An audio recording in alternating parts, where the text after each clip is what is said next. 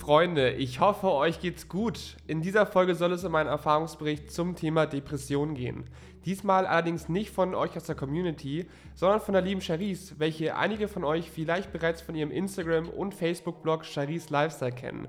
Ich habe sie nach ihrer Erfahrung mit dem Thema Depression gefragt und wie das Ganze ihr Leben beeinflusst und wie sie es schafft, trotz dieser ständigen Kraftlosigkeit ihren Alltag zu bewältigen, hören wir uns doch direkt einmal an. Hallo ihr Lieben, mein Name ist Charisse. Einige von euch kennen mich vielleicht auch als Charisse Lifestyle, denn unter dem Namen blogge ich mittlerweile seit 2015 auf den sozialen Netzwerken. Ich habe damals angefangen bei Facebook und bin dann äh, übergestiegen zu Instagram, YouTube, TikTok und Co. Also alles, was es da so gibt. Ähm, hauptsächlich bin ich mittlerweile aber auf Instagram tatsächlich unterwegs und ja, wie habe ich gestartet? Ähm, bei mir ging es hauptsächlich darum, dass ich ähm, ja, schwere Depressionen hatte und gar nicht so richtig verstanden habe, wie das alles zustande gekommen ist, weil es auf einmal im Alltag irgendwie passierte. Also ich war auf dem Weg zur Berufsschule und ich habe die Wochen davor schon gemerkt, irgendwas stimmte nicht mit mir. Ich hatte ständig Weinanfälle im Unterricht. Ich war total gereizt und schnell vor allem reizüberflutet. Das waren alles Sachen, die ich von mir überhaupt nicht kannte.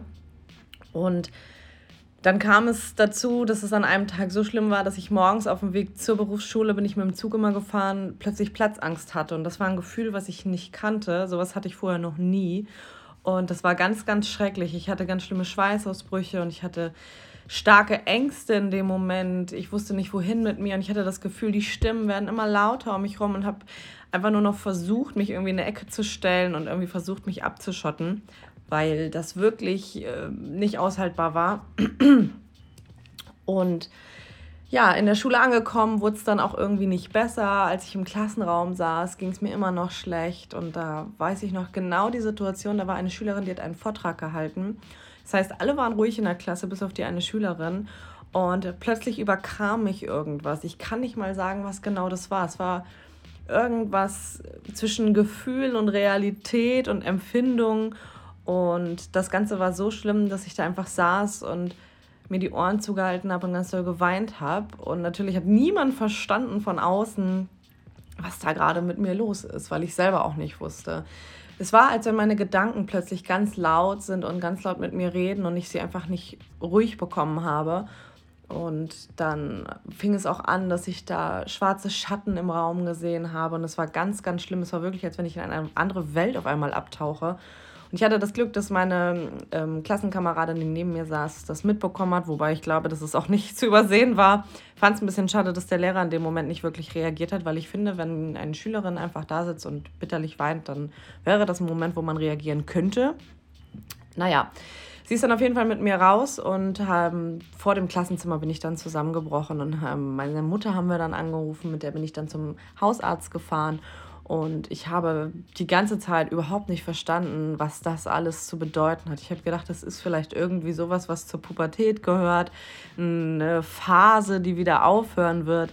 Aber ich habe einfach nicht verstanden, dass es eine wirklich krasse Erkrankung irgendwie ist zu dem Zeitpunkt. Ich war 16 und ja, meine Hausärztin hat es ziemlich schnell gerafft zum Glück. Also sie hat total schnell verstanden, was los ist. Sie hat vor allem sehr einfühlsam mir auch gesagt, dass das jetzt der Moment ist, wo ich wirklich ähm, auch zu Hause bleiben sollte, mich gut um mich kümmern sollte.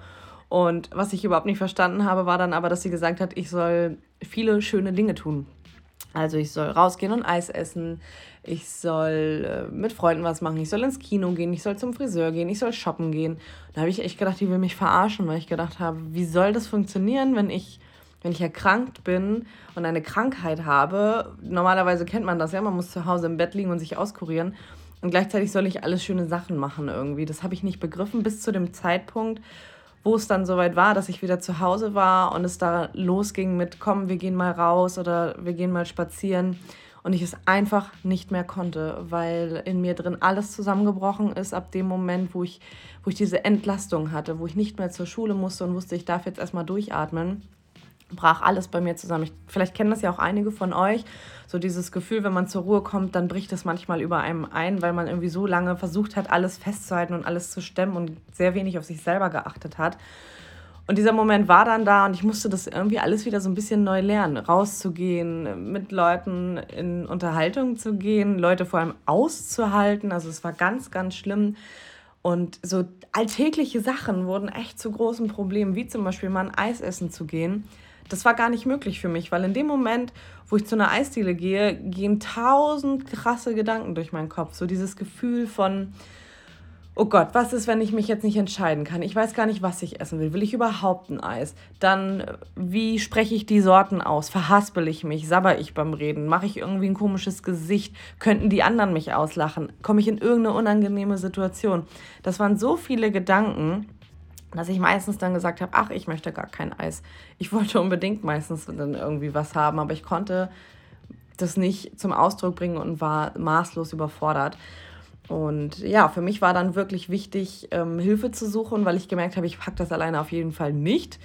Und bin dann in eine Therapie gegangen und ähm, habe viele Therapien auch schon hinter mir. Ich bin mittlerweile immer noch in therapeutischer Behandlung und ich muss wirklich sagen, dass das das Beste ist, was ich hätte je tun können, in Therapie zu gehen. Natürlich ist nicht jede Therapie geeignet für jemanden, der an einer Depression erkrankt ist oder auch andere psychische Erkrankungen hat weil man das immer individuell gucken muss, was braucht man da gerade, um wieder fit zu werden irgendwie. Und auch nicht jeder Therapeut ist geeignet. Ich hatte auch einige, wo ich sagen würde, mm, nee, das passt mir jetzt nicht so und vor allem harmoniert das irgendwie gar nicht.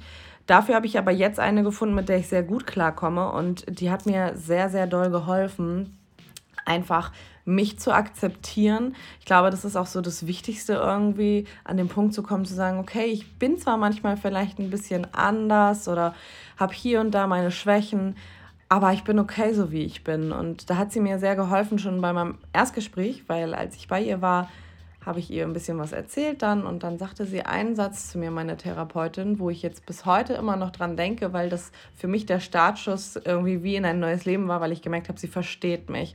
Sie hat zu mir gesagt, okay, Frau Krüger, wissen Sie was? Ich möchte mit ihnen gar nicht daran arbeiten, dass sie gesund werden, sondern ich möchte mit ihnen daran arbeiten, dass sie lernen, dass sie etwas ganz Besonderes sind und dass für sie einfach ab und zu ein paar andere Regeln gelten. Da habe ich gedacht, alles klar, die hat mich verstanden, hier bleibe ich. Und ich bin bis heute immer noch bei ihr und wir arbeiten sehr hart an mir. Ähm, auch aufgrund meiner Borderline-Persönlichkeitsstörung, da ist therapeutisch auch sehr, sehr viel, was man da erarbeiten muss.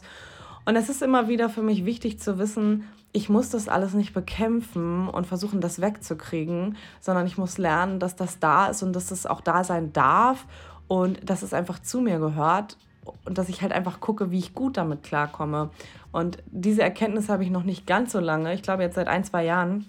Und das ist, glaube ich, das Wichtigste, an den Punkt zu kommen, zu merken, ich muss meine Depression oder was auch immer für psychische Erkrankung nicht bekämpfen und nicht gegen angehen, sondern ich muss an den Punkt kommen, wo ich sage, okay, sie ist da und sie möchte mir auch irgendwas sagen. Zum Beispiel, bei mir ist es so, wenn ich längere Zeit nicht gut auf mich achte und, und meine Grenzen übergehe und auch mich nicht um mich sorge, sondern einfach immer ganz oft Ja sage, selten Nein sage und mehr mache, als ich eigentlich kann und will, dann erinnert mich mein Körper und auch die Depression wieder daran. Die klingeln dann so von hinten langsam an mit so kleinen Sachen wie körperliche Beschwerden oder Schlaflosigkeit oder, oder, oder, wo ich dann immer weiß, okay, stopp, Charisse, krieg das nochmal wieder ein bisschen auf die Kette, überleg nochmal, was tut dir gerade gut, was brauchst du.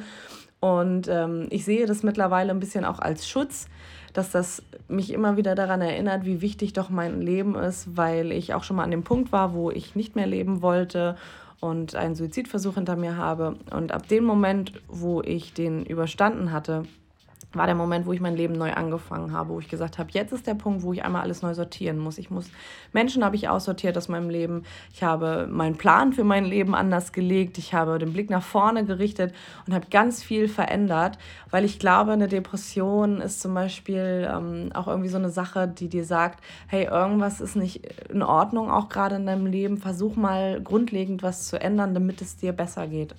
Und ich will das nicht schönreden, eine Depression ist nichts Schönes, aber es hilft wirklich, sie als Chance zu sehen, anstatt sich daran festzubeißen und sie zu verteufeln, weil es einfach ja niemanden voranbringt. Und meine Message an euch ist tatsächlich zu sagen, hey, Sucht euch Hilfe, am besten vorzeitig. Wenn ihr merkt, etwas stimmt nicht mit euch, geht einmal mehr zum Arzt als einmal zu wenig. Denn wenn ihr eine körperliche Erkrankung habt, geht ihr auch zum Arzt. Und dann geht ihr auch das einmal durchchecken lassen, bevor es euch richtig schlecht geht. Und deswegen kann ich euch das nur raten. Ja, und bei mir ist jetzt der Weg, dann, den ich eingeschlagen habe, einfach den, den Weg nach außen zu suchen, mir eine Community aufzubauen, Menschen zu unterstützen, ihnen zu helfen, meine Gedanken zu äußern und einfach zu zeigen, ihr seid nicht alleine, ich bin auch nicht alleine. Und gemeinsam kriegen wir das alles hin und schaffen das und kommen gut durch diese dunklen Zeiten. Vielen Dank an dich, Charisse, für deine Offenheit und dass du Lust hattest, deine Erfahrungen mit uns zu teilen. Schaut gerne mal bei ihr vorbei. Alles dazu findet ihr in der Podcast-Beschreibung. Ich danke euch sehr fürs Zuhören. Wenn euch dieser Podcast gefällt, würde ich mich über eine 5-Sterne-Bewertung freuen. Ansonsten habt einen schönen Tag, passt auf euch auf und bis zum nächsten Mal.